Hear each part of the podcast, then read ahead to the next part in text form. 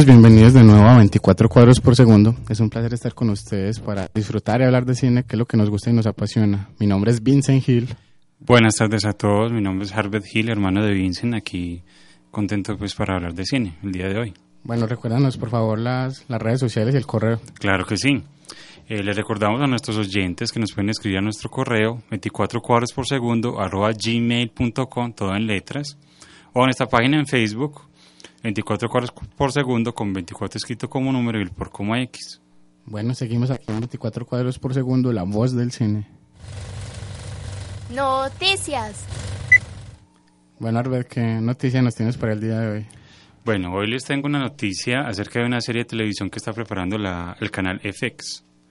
Eh, se trata pues de la adaptación de la novela de Guillermo del Toro, conocida como Nocturna, la primera novela. Ah, qué bien. De hecho, está aquí en el país todavía no ha llegado la tercera, la tercera parte del libro, ¿no? No, no, solo ha llegado el, el primero que es Nocturna y el segundo que es Oscura. Ujú.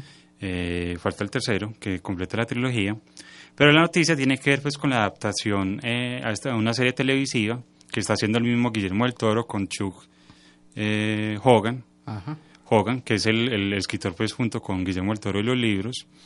Y la noticia tiene que ver pues como les dije con, con el protagonista o uno de los protagonistas principales, que va a ser el actor eh, John Hart. Ah, qué bien. Así un, que un actor veterano y Exacto. con mucha experiencia. es un actor veterano que tiene pues un- mucha calidad interpretativa y va a ser pues, la de un sobreviviente del, del holocausto nazi. Y una voz pues tremenda también. También, sí, sí, tiene una voz pues muy impactante. Que siempre la utilizan para las voces en off de, de las películas también. Eso, sí. Este John Hart, pues que ya es un actor muy veterano, ya tiene muchos años, pero, pero digamos que mantiene pues intacta esa calidad actoral que, que siempre ha demostrado en todas las películas. Como en este caso, pues va a ser una serie de televisión que, como recordemos para los que no la conocen, se ambienta pues en este eh, virus o estas películas de virus nuevos que se expande pues por todo el mundo. Infecciones. Infecciones, exactamente. Bueno, y si Del Toro está detrás del proyecto, entonces va, va a ser un, un resultado pues muy bueno. Sí, sí, claro, eso es lo que todos esperamos. eh, que, por ejemplo, pues con, en- ahorita, a mitad de año, Guillermo del Toro va a estrenar eh, Pacific Rim, o sea, Pacific Rim, sí. la gran película pues esperada. Pero eh, también esta buena noticia pues con una adaptación de una serie de, de un libro de él. Bueno, y en el último tiempo pues ah, la calidad de las series de televisión ha, ha crecido mucho y ya casi es como una película también. Claro, eh, no es sino pensar en Breaking Bad que parece pues eh, cada, cada episodio es como una película. Exactamente. Exacto. Bueno, entonces será una serie muy esperada. Bueno, ¿y vos qué nos tenés hoy de noticia? Bueno, eh, habrás escuchado eh, las listas negras de, de guiones de Hollywood. Sí, Eh, las listas negras son guiones precisamente que, que, que pasan por distintas manos de, de muchos ejecutivos de Hollywood, eh, en este caso pues, y que no llegan a ser producidas ni realizadas y se quedan ahí como estancadas durante mucho tiempo hasta sí. que algún director pues decida hacerlas y es que se hace pues. En la, en la lista negra del 2011 eh, hubo una película que, que, un guion que se titula The Outsider y la noticia es que se va a realizar ya por fin este guion y nada más y nada menos lo va a dirigir Takeshi Miki. Ah, el director japonés. Eh, Miki es un director japonés, como lo dices, eh, muy prolífico. Es yo creo que de los directores que más estrena películas por año. Sí, sí, es verdad. Trabaja mucho.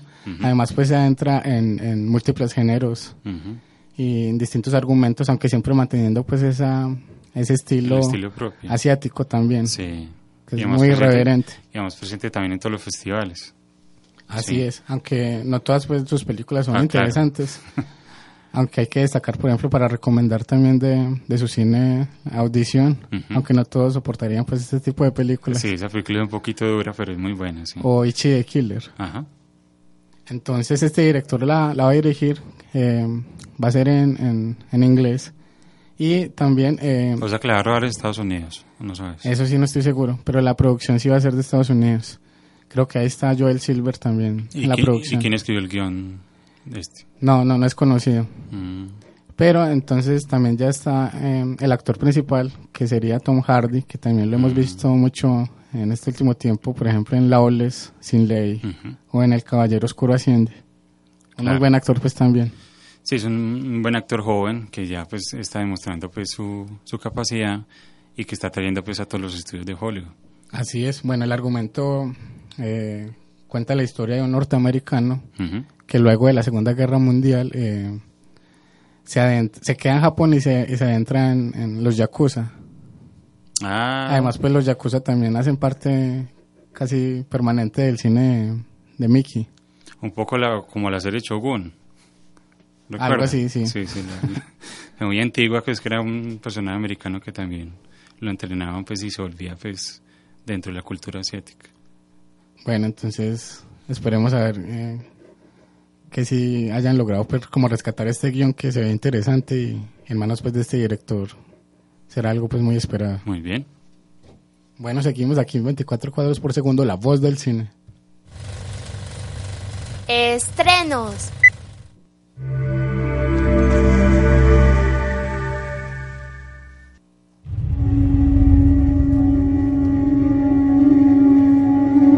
Conocí a Dean poco después de que muriera mi padre. Yo era un joven escritor que intentaba abrirse camino. Dean sabía moverse en sociedad. Acababa de casarse con una chica de 16 años llamada Mary Lou. ¿Dónde encuentras a esta gente tan asombrosa? Nunca he visto a nadie como ellos. No hagas nada que yo no haría. Con la llegada de Dean Moriarty comenzó una etapa de mi vida que podría llamarse mi vida en el camino. Por fin tomaste ese viejo camino. Dean no siente ninguna responsabilidad hacia los demás. Bueno, como lo escucharon en el tráiler, eh, la historia pues es un drama de un aspirante escritor neoyorquino que conoce pues a una pareja extraña, pero que, con quien conecta pues eh, directamente. Entonces la historia pues cuenta eh, lo que pasa pues cuando este personaje y la pareja se van de, de recorrido pues por las carreteras. La película se llama On the Road o En la carretera.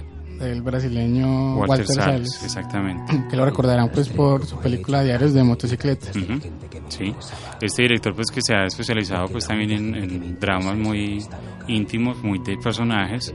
En este caso pues cuenta la historia de, de estos tres personajes y cómo cambian sus vidas, su, su, su interacción y todo a lo largo pues de una carretera. También es una road movie, entonces, Sí, es una road movie, es decir, una película de ambientada en carreteras. Que ya haremos pues un programa sobre Eh, road sí, movies. Más adelante haremos algo así. sí. ¿Y quién actúa, quién actúa en la, la película? Eh, bueno, la actriz principal que hace el, el papel de Mary Lou es Kristen Stewart, ¿cierto? ¿Recordarás Sí, a sí. Kristen eh, Stewart?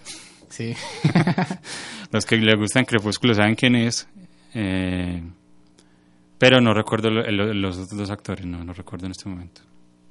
Seguramente entonces ha pasado por varios festivales porque Walter Sales también eh, siempre tiene presencia en los festivales distintos pues del mundo con su con su cine. Bueno, es bueno que lo mencionas porque hay que aclarar que la película no es de este año, es del año pasado Ajá. y apenas eh, llega a cartelera pues a nuestra ciudad. Como ocurre con, con muchas películas que, que a veces se demora mucho, ¿no? Hay veces que pasan do- hasta incluso dos dos años, sí. sí. Sí, Como con. Drive. Con Drive, por ejemplo. Bueno, una muy buena recomendación entonces. Es una eh, película distinta, ¿cierto? Que digamos que la cartelera está en este momento, como es verano, ¿cierto? Ya estamos en los superestrenos de verano. Está llena de películas de superhéroes, de acción, de grandes efectos especiales. Pero esta película contrasta, pues, porque es una película más independiente y más de personajes. Bueno, y precisamente estabas hablando de acción, eh, vamos con el estreno mío. La recomendación mía. I take out the trash. I remove those hard to get at stains. Oh, let's just put it this way. I'm a people person.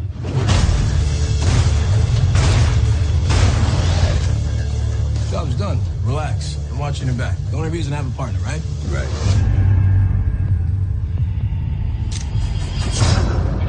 Dad, are you okay?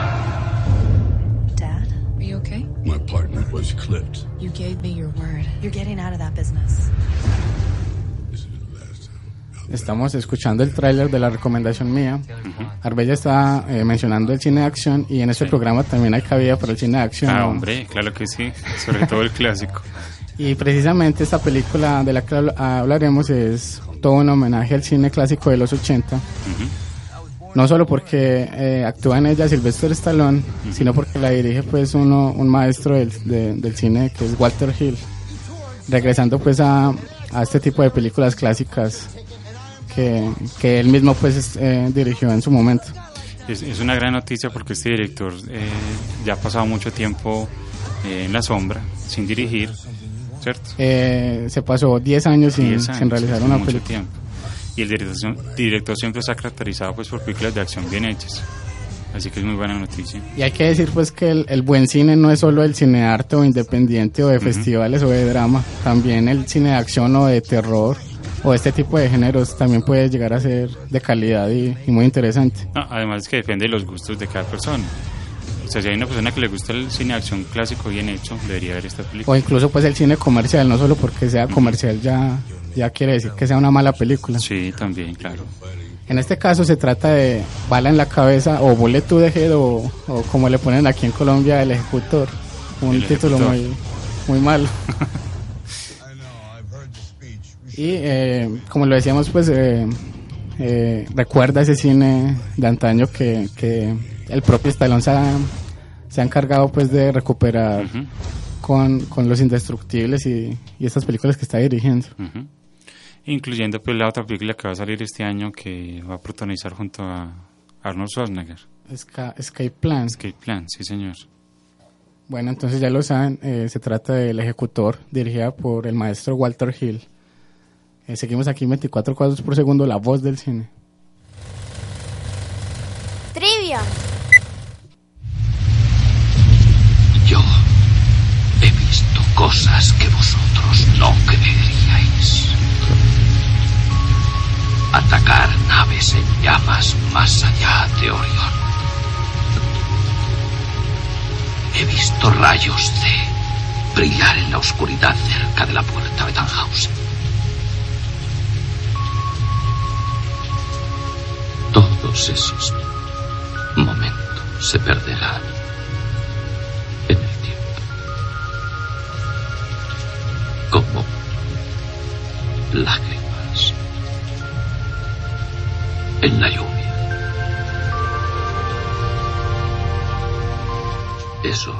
Como lágrimas en la lluvia. ¿Cuál es la respuesta? Bueno, las- lastimosamente nadie adivinó. Eh, la película se trata del clásico de ciencia ficción llamado Blade Runner. Clásico dirigido por Ridley Scott. Sí, señor. El diálogo es dicho, aunque está pues doblado, el original es dicho por Roger Howard. Ujú. Que Sí. de hecho era una de las pistas pues, de, de la trivia. Una de las piezas de la trilla, sí, es un clásico pues total. Escuchemos ahora la trivia del día de hoy. Se supone que es turco. Dicen que su padre era alemán. Nadie creyó nunca que fuera real. Nadie le conocía ni a nadie que trabajara directamente para él. Pero según Kobayashi, cualquiera podía trabajar para Sose. No se sabía. Ese era su poder. El mejor truco que el diablo inventó fue convencer al mundo de que no existía. Era una pista para, para la trivia del día de hoy. Pues, pues ahí está la pista en el propio diálogo que el personaje menciona. a El nombre de un personaje. El nombre de Kaiser Sose. Yo creo que el que conoce la película de una vez da con ella. Pero bueno, digamos una, una pista pues distinta. eh, el personaje principal tiene una coger en un pie. ¿Sí o no? Así que pues aquí, me- Necesitamos a Daniela para otras pistas más Sí, sí. sencillas. seguimos aquí en 24 cuadros por segundo, la voz del cine. Tema del día. ¿Cuál es el tema del día de hoy? Bueno, y vamos a tratar los dramas familiares.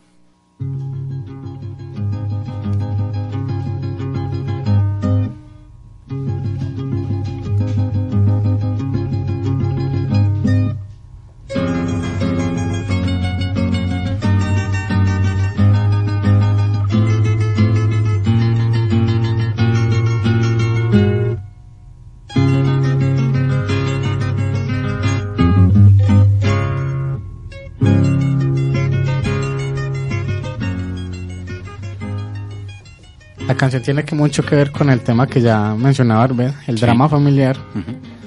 Eh, la canción hace parte de una banda sonora de una de las películas que trataremos hoy. El tema es drama familiar parte 1 porque es un tema que se presta pues para varios programas. Bueno, el drama está presente en cualquier película, cualquier película eh, está ligada a él. Eh, es lo que hace que los personajes sufran, sientan y transmitan emociones al espectador. A diferencia pues del melodrama típico de la novela, ¿cierto? Donde se explota pues más la repetición de una idea y de alargar pues estos sufrimientos en el cine se trata del drama pues de una forma más profesional. Exacto. Y en este caso es un subgénero que es el drama familiar. Eh, digamos que eh, las relaciones en las familias se prestan para mucha, muchos tipos de argumentos y siempre ha estado presente en el cine durante toda su historia. Y es que yo creo que todo, toda persona se coge una cámara puede hacer un documental con su familia, pues con todos los problemas que hay siempre. A pesar de que hayan familias felices, siempre hay momentos en puntuales donde va a haber un drama, una confrontación, unas quejas, ¿cierto? Un sufrimiento. Exactamente, este tipo de películas tienen precisamente mucha carga dramática. Los personajes tienen relaciones conflictivas, en muchos casos son familias eh, disfuncionales. Además de que este tipo de cine, pues como bien lo decís, se necesita pues de unos actores muy importantes. Que Eso sí es muy importante, exacto. Que sepan pues eh, mostrar la carga dramática, mostrar los cambios de, del personaje y que transmitan pues esas sensaciones que, que, viven eh, frente a cada situación que se presenta en la película y que la transmitan de forma correcta hacia el espectador, que, que hagan, que sienta, que, que transmitan pues una empatía con el espectador y que el espectador sienta lo que ellos sienten. Yo creo que esos son los dos puntos claves de este tipo de cine, que sea un guion muy bien escrito, que se asemeje pues, a la vida real de, un, de una familia. Eh, eso, ah, que se asemeje a la vida real, porque son a veces muy, historias muy reales, pero también que sean personajes también particulares. Eh, sí, que no sean pues el típico eh, miembro de una familia normal, ¿cierto? Sino que tengan varios matices y muchos detalles pues que los definan y definan pues sus personalidades. ¿Y, cuál es el otro? Y lo segundo es que sean buenos actores, para que el drama funcione. Y tener pues una buena dirección también ah, que acompañe a los actores. Sí, es verdad. Eso, exactamente porque la digamos que en este tipo de trabajos está muy ligado lo que el desempeño del actor a lo que haga el director, de que saque el mejor provecho de, de cada uno de los intérpretes. Exacto. En este tipo de películas también los personajes pues sufren mucho, como ya lo decíamos. Sí y en muchos casos también sacan lo peor de ellos y lo, lo, exhiben pues al exterior. Sí, claro, el lado, el lado bueno y el lado oscuro de las personas que todos tenemos. Bueno, este es el tema del día de hoy. Empecemos entonces ahora con las cinco películas. Seguimos aquí 24 cuadros por segundo, la voz del cine. All right, a little closer together. Come on, smile. That's it. Hold it. Isn't this terrific? Columbia Pictures presents Dustin Hoffman and Meryl Streep in Kramer versus Kramer. I just gotta call the office before they go. Joe, you're gonna be real proud of me. I'm leaving you. Was this some kind of joke? Did you know that all the best chefs are men? You got some shell in there. Oh, it's all right. You like your French toast crunchy, don't you? no, Mommy always buys the kind with the orange circles on it. Estamos escuchando el tráiler y de nuevo la música que ya estábamos escuchando de la primera película del día de hoy. Se trata de Kramer vs. Kramer, un clásico de 1979 dirigido por Robert Benton. eh, la película está protagonizada por eh, Dustin Hoffman y Meryl Streep, nada más y nada menos. Ahí está lo que decía después del, del supercasting que siempre tiene que haber, en este caso ahí está obviamente presente. No, y hay que ver la película porque la interpretación de Dustin Hoffman es impresionante. Bueno, y, igual fue la de Meryl Streep. Eh, la, del niño. Y bueno, la del niño también, es verdad. Eh, la película es un drama pues familiar muy íntimo, cuenta la historia pues de un ejecutivo que trabaja en publicidad, interpretado pues por el actor Dustin Hoffman, que hace de Ted Kramer, quien se mantiene digamos muy concentrado en su trabajo, descuidando a su familia. Pero llega un día común y corriente cuando llega a su casa y su esposa decide que lo va a abandonar, lo abandona esto digamos le cambia totalmente la vida pues al personaje porque tiene que hacer de padre y de madre a la vez del niño, de un niño pequeño. El drama en este caso, en esta película, se centra precisamente en el padre, la madre y el hijo. Y en algo que se ve pues mucho aún, aún más hoy en día, pues sobre todo aquí en Colombia, que es que los niños son los que más sufren pues en, las disputas sobre, eh, con las custodias de, de ellos y, y, los divorcios. Claro, porque en este caso el niño no entiende por qué la mamá se fue, ¿cierto? Porque lo abandonó y trata, digamos, de rebelarse contra su padre, de, de expresar pues esta, eh, esta desesperación que siente y que no sabe pues cómo, cómo asimilarla. Porque digamos pues eso sí estuvo mal, mal, mal hecho pues por parte del personaje de Meryl Streep, no, no dejar Sí. pues a- a- al personaje de Dustin Hoffman, sino abandonar pues también al niño. Sí, porque ella se da totalmente, se desliga de ellos dos por completo. Pero digamos que la parte positiva es que esto hace que el personaje de Dusty Hoffman, eh, digamos que le ponga más atención a su hijo, lo quiera más y cambie él, porque él, él sufre una transformación completa. Exactamente, el niño es el que provoca todo esto en, en la vida de él. Y cuando se preocupaba por otras cosas que no tenían tanta importancia, o que sí, pues, pero, pero, pero se dio cuenta pues que lo más importante era él. Además de que, digamos que el personaje, pues como bien decís, eh, eh, coloca ya su trabajo a un segundo plano, eh, pero digamos que esto también eh, eh, ayuda al drama de la película porque llega un momento dado en que a él lo despiden del trabajo, o sea que tiene que conseguir otro trabajo para poder mantener a, su- a su hijo, a su familia. Eh, Y en un momento en el que ya Meryl Streep, o el personaje de ella, eh, cambia de decisión y ahí sí quiere, Regresa. quiere quedarse con la custodia del niño. Sí, ya es una pelea y ahí el título de Kramer contra Kramer, de la pelea pues, de los dos padres por la custodia del niño. Bueno, quizá lo que más se destaca es el guion, porque también es un, en- un guion muy interesante que tiene muchos matices en, en, en cuanto a los personajes y muestra de forma evidente y, y muy estructurada pues eh, la transformación de cada personaje, sobre todo pues la que decías de, del, del de Dustin Hoffman. De Ted Kramer. Además de que la relación pues de, de que se muestra eh, entre Ted y el niño, entre Dustin Hoffman y el actor pues eh, infante, está muy bien llevada. Hay una escena con mucha carga dramática, muy potente. Eh, eso que dices ya, ya también tiene que ver, eh, además del guion, con las actuaciones y, y la dirección. Las actuaciones son, son excelentes, como ya lo, lo, lo decías también cuando comenzamos a hablar de la película. Dustin Hoffman, eh, como ya también lo nombrábamos también en programas pasados, es, Ah, cuando es lo un actor que, sí. que en esta época hizo muchas películas. Eh, sobresalientes y que destacaban pues precisamente por su, su desempeño actoral. Sí, son todos unos clásicos del cine donde cada- digamos que el, el- un aspirante actor debería ver todos estos trabajos, creo yo. Eh, además de que, si no estoy mal, los dos eh, actores principales de esta película fueron nominados al Oscar. Y el niño también. Ah, el niño también, Sí, ah, sí, sí. no sabía yo. Fue, fue, es, es el actor más joven que, ha- que ha sido nominado al Oscar con ocho años. Recordarás pues en, la- en- en los más recientes premios que, que nominaron a la niña protagonista Ah, de sí. Bestias del Sur Salvaje, Ajá. que tenía nueve años. En este caso el niño tiene ocho años y, y lo hizo muy bien. Muy interesante. Bueno, también hay que destacar el person eh, o el desempeño mejor de, de Meryl Streep, aunque Ah, no sí. tiene, aunque no sale pues tanto en pantalla, eh, el tiempo que sale demuestra como siempre su talento. Es que muchas escenas cuando ella abandona pues, la familia, eh, a pesar de que uno no la ve, está la presencia de ella alrededor. Sobre todo pues cuando, cuando el niño no, como les decíamos, no, no sabe o no se explica el por qué la abandonó y cree que, pues, que es obviamente culpa de él. Así que es. es como creen pues desafortunadamente todos los niños.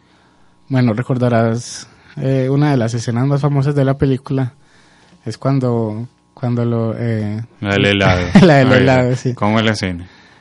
Eh, el niño eh, no quiere Comer. eh, comer Sí, sí. y, y habían traído pues un, un, un bote de helado para, para después y el niño eh, eh, peleando pues con el papá va y lo saca de la nevera y empieza a comer mientras eh, Dustin Hoffman le va diciendo que, que si come le, le va a ir Le mal. Ah, bueno, le va a ir mal, sí, sí. pues no sé si sabías esa escena fue improvisada por ellos Sí. dos esa no estaba en el guion y el director pues al final obviamente la dejó es una escena de lo más famosa de la película. sí Inclusive hay una parodia pues en Padre y Familia. Ajá, exacto. Entonces también esa es otra característica de Dustin Hoffman, como ya hablábamos con algunos detalles de de, de Straw Dogs o Perros de Perros de Paja. Paja. Él, él improvisa mucho y también prepara mucho cada escena y, y prepara cada situación, cada detalle de, de las motivaciones de su personaje. Incluso en momentos pues no, no dice lo que va a hacer a, a los otros personajes para sorprenderlos y generar reacciones más interesantes.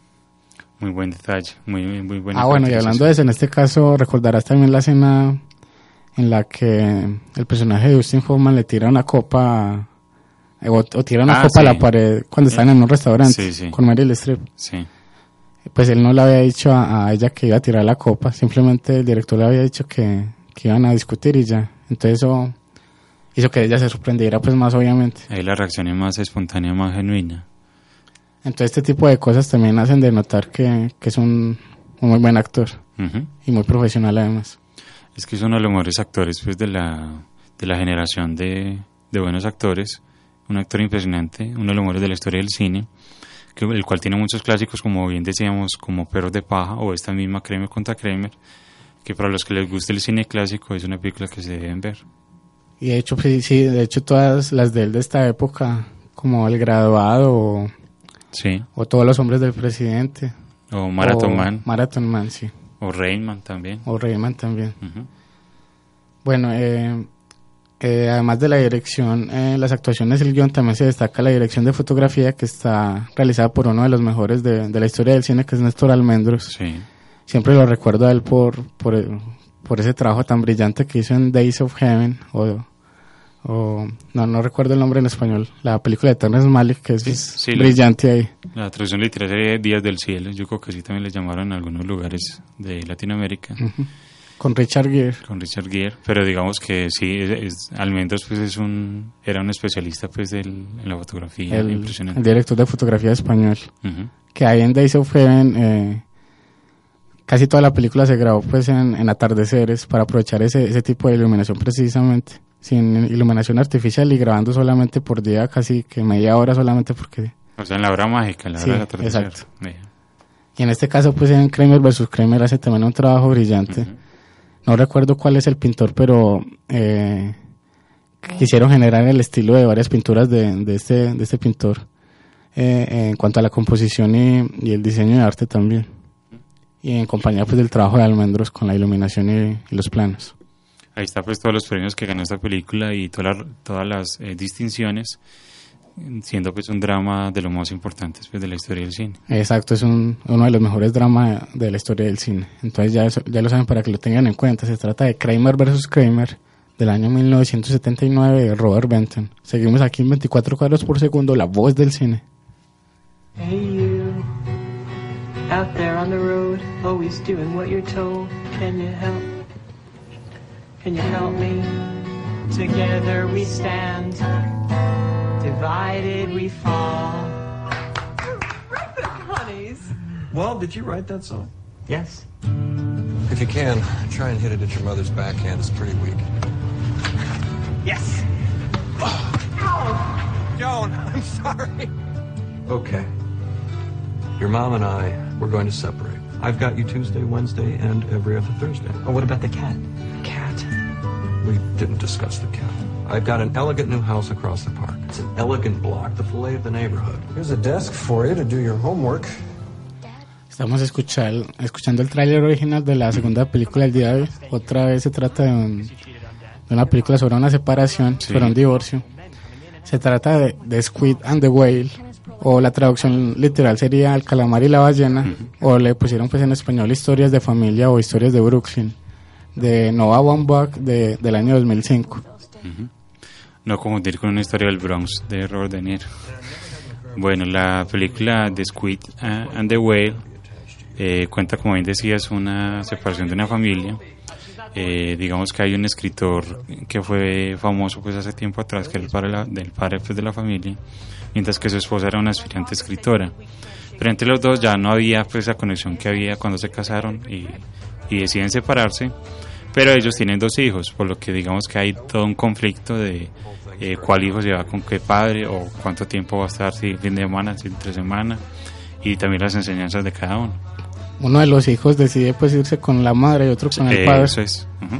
Sí, porque congenia más, eh, hay un hijo que congenia más con la madre y el otro con el padre. Pero digamos que entre todos van aprendiendo a asimilar esta nueva situación a medida que pasa la película, pasa el metraje.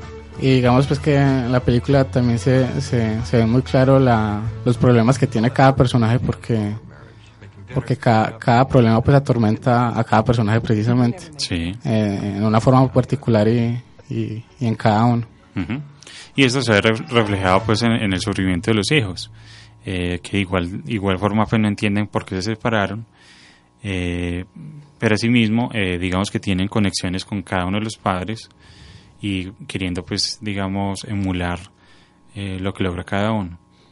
Eh, la película está muy bien interpretada pues por eh, Jeff Daniels y Laura Linney, Laura son los sí. protagonistas. Pero también aparece un joven Jace Eisenberg, Eisenberg, sí. el de La red social. la red social, y el otro, el otro sí no me acuerdo, No, el otro no. es más Bueno, niño, sí. el título, eh, El calamar y la ballena, hace referencia a una muestra que hay en el Museo de Arte Natural de en uno Nueva que hay en. Estados Unidos. Mm.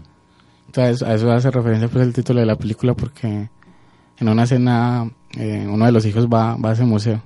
Pero también puede ser porque son dos animales diferentes, ¿o qué? Sí, sí, obviamente pues también tiene otro sentido ahí metafórico y... Pues y porque los dos personajes son muy diferentes a pesar de que Ajá. ambos son escritores, pero tienen un punto de vista de la vida muy opuesto. Sí, sí, sí. bueno, el director es Noah Baumbach, no sé Sí. cómo se pronuncia. Baumbach, no, no sé, pero sí, no sé tampoco. Él es amigo, muy amigo del realizador Wes Anderson. Ajá. De hecho, pues han trabajado en, en las películas respectivas pues, de cada director en, en colaboración y juntos. De hecho, eh, Noah le había dicho a Wes Anderson que dirigiera esta película, pero Anderson le dijo que, que la hiciera él pues porque era muy personal y que era mejor que la hiciera él. Eh, Bamboa, que es un director que tiene un estilo definido muy particular, casi siempre se centra en dramas familiares. Sí. Y sus personajes son muy, también muy del estilo de Wes Anderson. Son particulares, con toques de comedia en, en- en el estilo que tienen, pero que tienen detalles pues también que son muy reales y, y a la vez reales, como lo decíamos anteriormente, y, y también muy particulares, que, que son muy llamativos también en, en, en- en sus personalidades.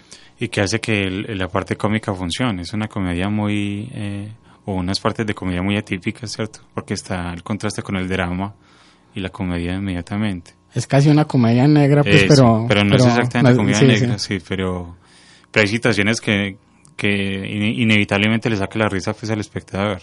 Exacto. Como las películas pues, de Wes Anderson, que recordarás algunas de ellas. Sí, claro.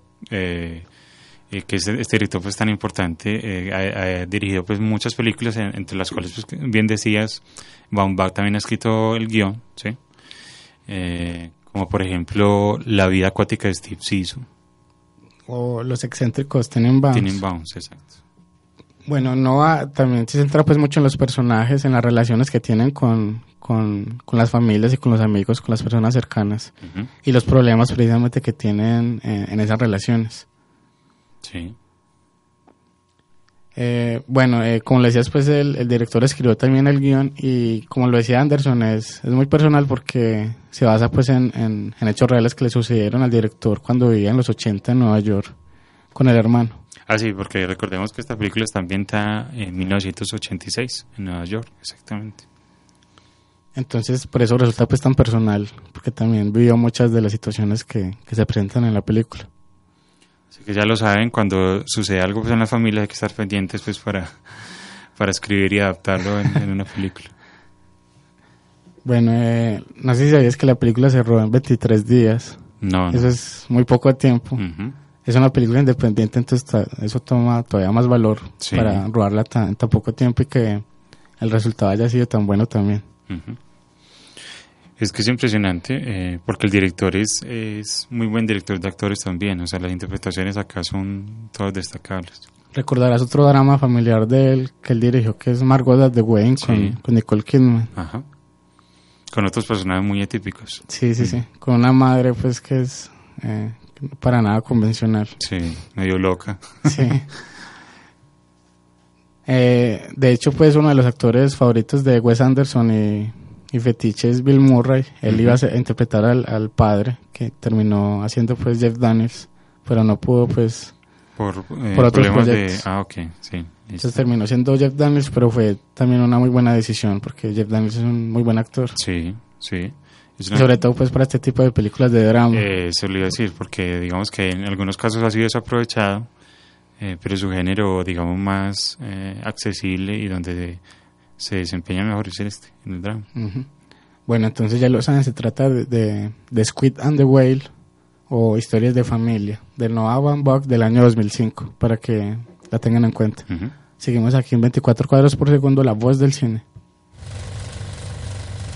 Trivia. ¿Quién es Kaiser Sose? Se supone que es turco. Dicen que su padre era alemán. Nadie creyó nunca que fuera real. Nadie le conocía ni a nadie que trabajara directamente para él. Pero según Kobayashi, cualquiera podía trabajar para Sose. No se sabía.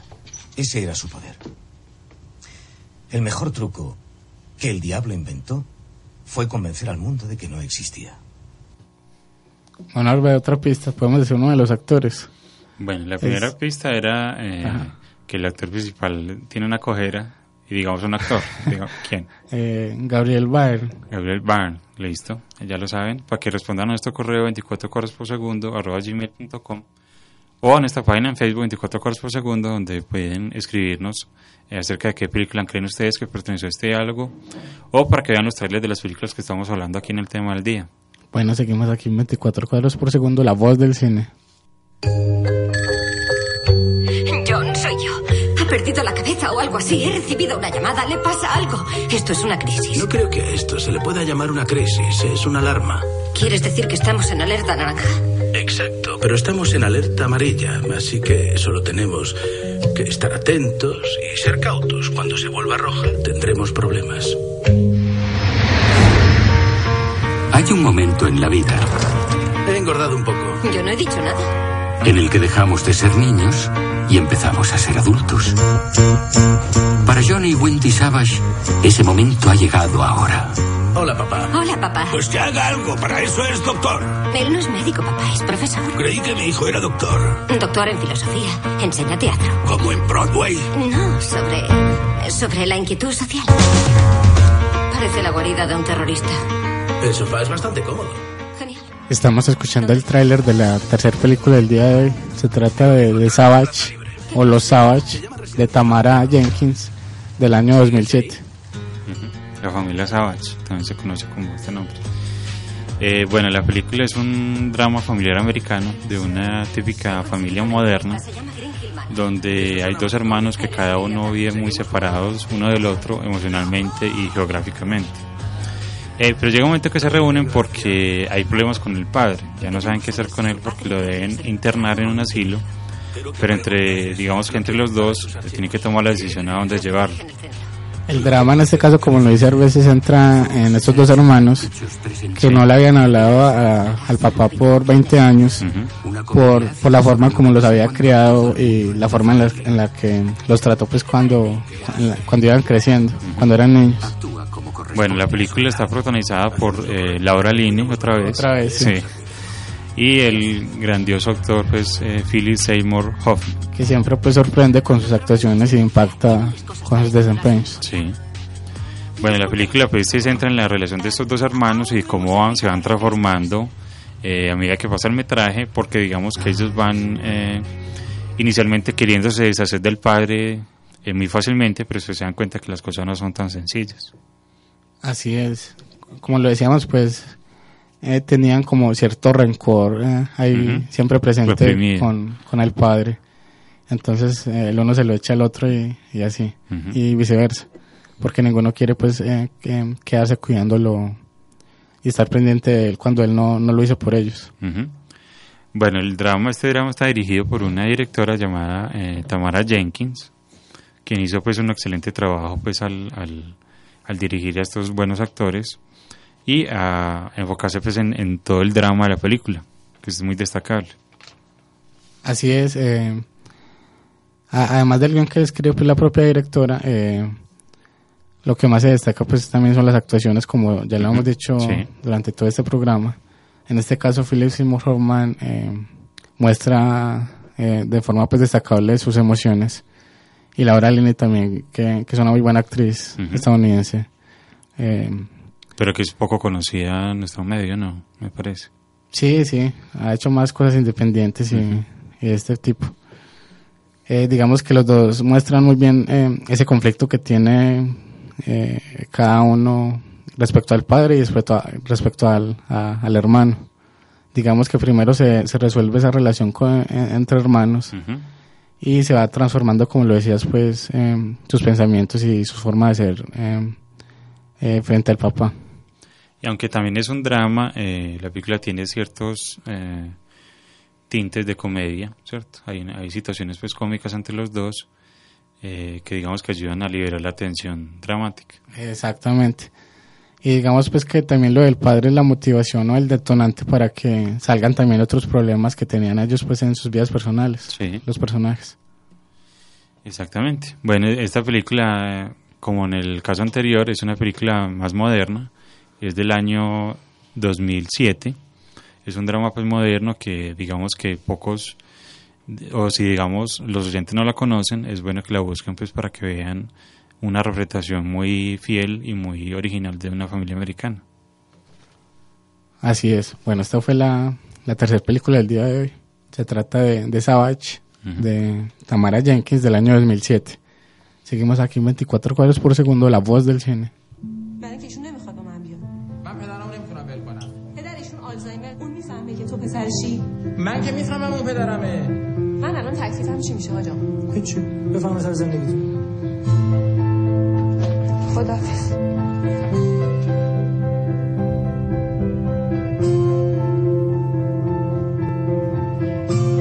برای نگهداری پدرم مهم مزاحمتون بشیم که چیکار داره میکنه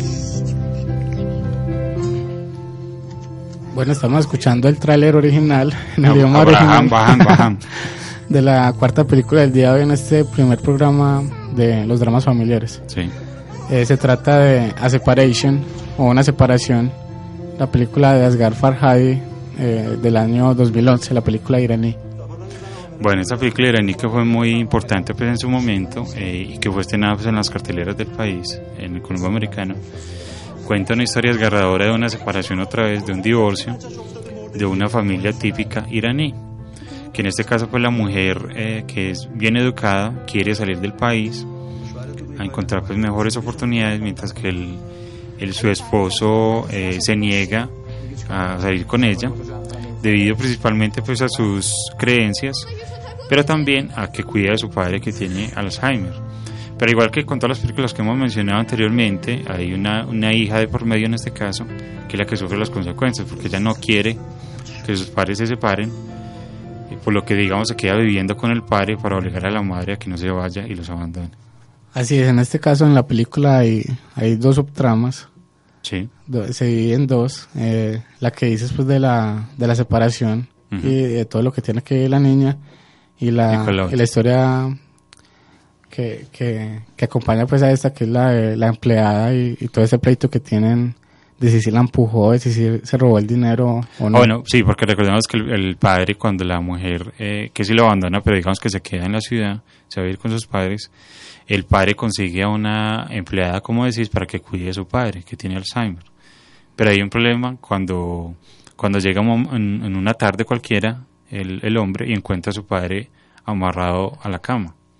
Entonces hay todo un problema, pues le cambia toda la vida a él eh, completamente porque hay un problema con la mujer que está cuidando a su padre, que está embarazada. Son varias situaciones. Encuentra el Sí. padre así, eh, eh, des- desaparece un dinero. Ah, sí, y ella dice pues asegura que la, que la empujó Sí, en las por- sí, escaleras. porque ella se cae y, y pierde el hijo, aunque digamos que eso no se demuestra evidentemente pues como sucedió, sino que se van dando pistas. Eso también es muy interesante que también maneja como un suspenso Sí, ahí sí. eh, con los personajes con las situaciones. Es que yo creo que tiene de todo, porque hasta tiene, pues, eh, no digamos un juicio como tal, pero sí hay unas declaraciones en frente a un, a un juez, a un inspector que, que quiere, eh, digamos, redimir los problemas de, con él y su empleada, mientras que por otro lado están los problemas de él con su esposa y su hija. Exacto. Eh, Asghar Farhadi es un director iraní que, que también sus películas siempre están en, presentes en los, en los festivales de, de, de todo el mundo. Sí. Y, tiene pues un talento innato para, para el cine. Sí, es impresionante este director, que con poco hace mucho, mucho, mucho. De hecho, el rodaje de la película pues eh, se retrasó durante 10 días porque obviamente pues en, en Irán eh, hay mucha No censura. dejan. y Sí. y, eh, se, se, se paró el rodaje pues por parte del gobierno de la película durante 10 días porque el director pues apoyaba a, a los directores underground y, y- y que son censurados como como Gobay, Badán Gobay, el de el de Nadie sabe nada de gatos persas, que, que tiene que hacer las películas pues eh, underground, Underground, y- ¿cierto? Que nadie sepa. y, sacarlas incluso pues los rollos eh, clandestinamente. Además de que se, digamos que se aprestan a que a que los acusen o los apresen, ¿cierto? Por sacar una película pues al público. Es muy es una vía muy peligrosa y muy eh, coerciva pues la del gobierno iraní que no deja pues nada de la libertad de expresión. Pero en medio de todo esto este director se ha, se las ha ingeniado para escribir muy buenos guiones y hacer muy buenas películas. De hecho, pues su última película estrenada en el Festival de Cannes Sí. también ha tenido una muy buena crítica, que es The Past. Que de hecho yo creo que está rodada en inglés o no. No recuerdo, No, no, no. no, sé. Bueno. Pero hay que verla. Bueno, pero esta película, eh, Una separación, eh, fue la única película que ganó tres osos de tres osos en el Festival de De Berlín. Berlín. La, La única que ha ganado. Y la única película película iraní que ganó a mejor película extranjera en los Globos de Oro. Muy impresionante. Además de que tienen que verla, no vamos a contar el final, pero la, la última escena es desgarradora. Muy, muy desgarradora. Como termina la película, Sí, con los sí, sí. Eh, y es, es un final abierto. Es un final abierto que lo deja uno... Lo deja uno pensando, Pensando, y también eh, exactamente. atando cabos también Ujú. sobre lo que sucedió con la empleada. Ujú, también. Bueno, la, no sé si sabes que la primera idea del director sobre la película fue, fue una imagen de, de un hombre la, eh, bañando a, a su padre enfermo de Alzheimer. Ve, no, no que ahí partió todas las otras, lo- el otro argumento. Vea. Pero no creería porque la...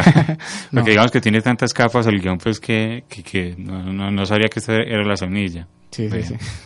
Bueno, entonces ya lo saben, se trata de la película iraní A Separation o Una. Separación, una muy buena película, muy recomendada del año 2011, dirigida por el excelente Asghar Farhadi.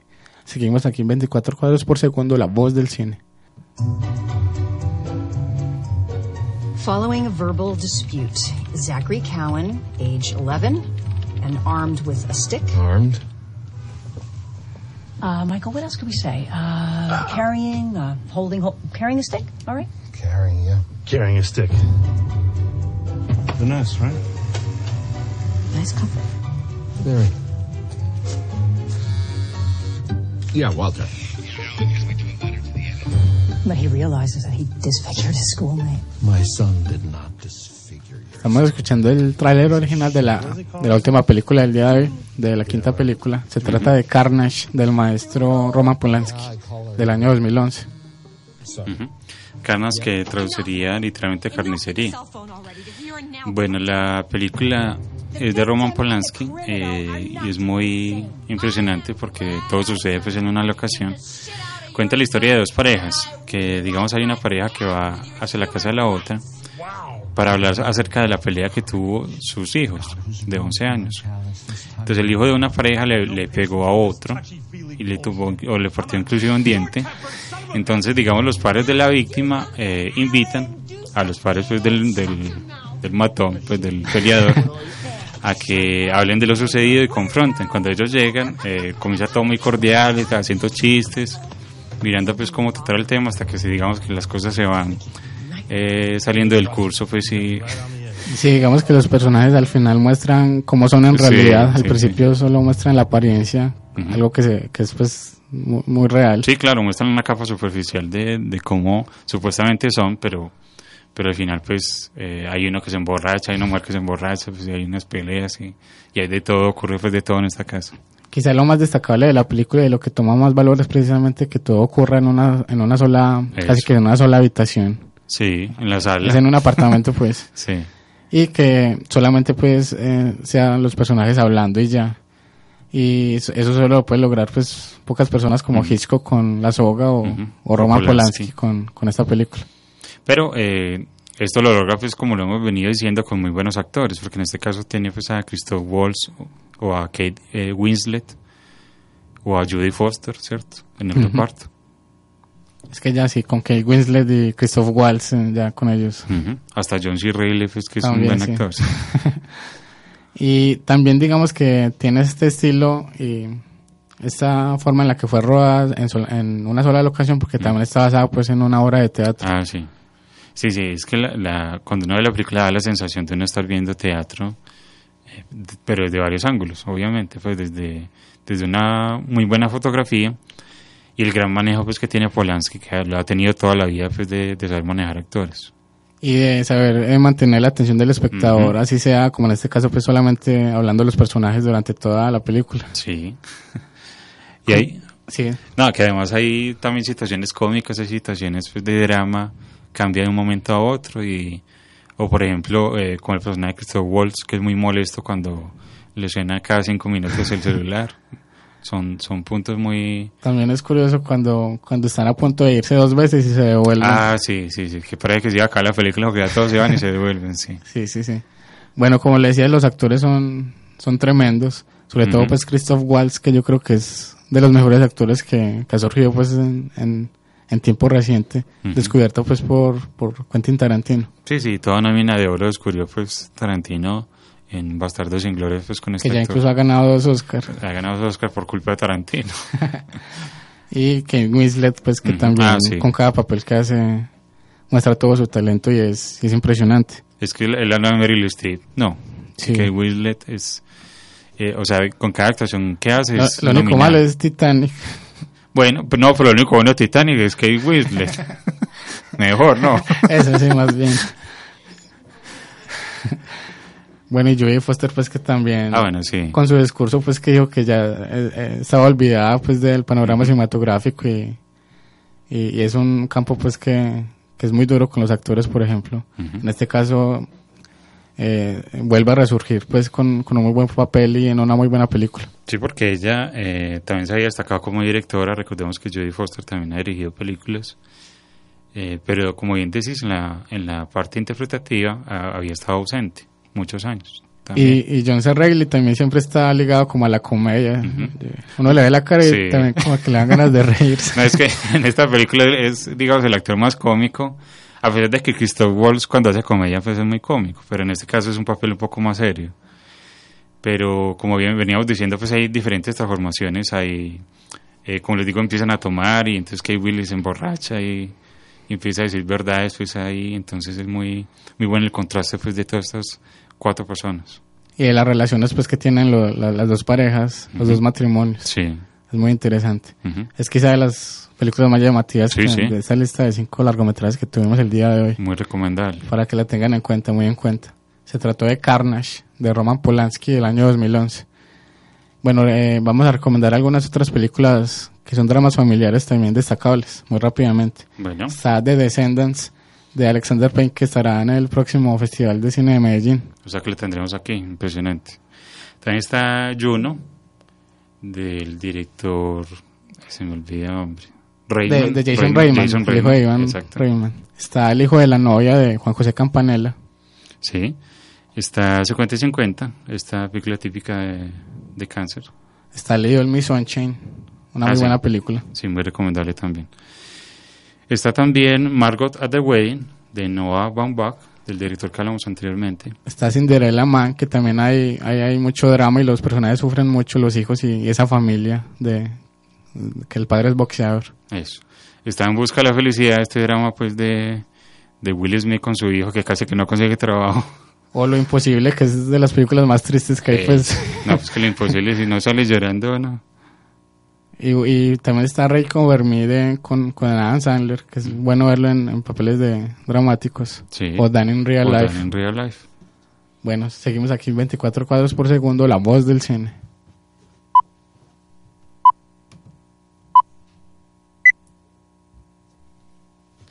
Bueno, ya estamos llegando al final del programa. Eh, agradecemos pues a Janet en el máster y, y a vos, Albert, por estar aquí el día de hoy. Bueno, muchas gracias a Janet por el excelente trabajo y a vos, Villa, pues por esta conversación. Bueno, para terminar vamos a colocar una banda sonora como siempre eh, de una película pues muy interesante. Banda sonora. Bueno, en este caso la banda sonora eh, que escogí hace parte pues de un tema que hablamos eh, en programas anteriores que es el cine negro. Eh, hace parte pues de la película Experiment in Terror o Experimento de Terror del director Blake Edwards, el mismo pues de, de La Pantera Rosa. En este caso el compositor fue Henry Mancini, quien también compuso el tema famoso La Pantera Rosa, Pero aquí lo traemos con esta composición muy bonita que hizo pues para esta película de cine negro. Así que los dejamos con Henry Mancini en el título principal de Experiment in Terror, aquí en 24 cuadros por segundo, la voz del cine.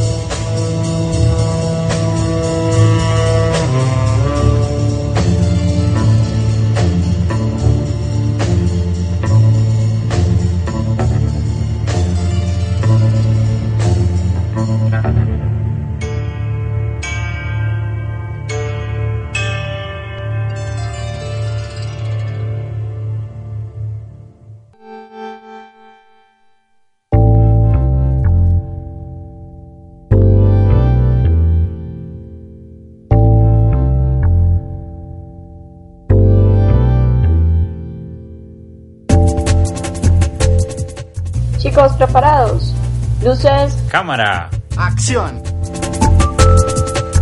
24 cuadros por segundo. La voz del cine. Con la producción de Daniela Ramírez.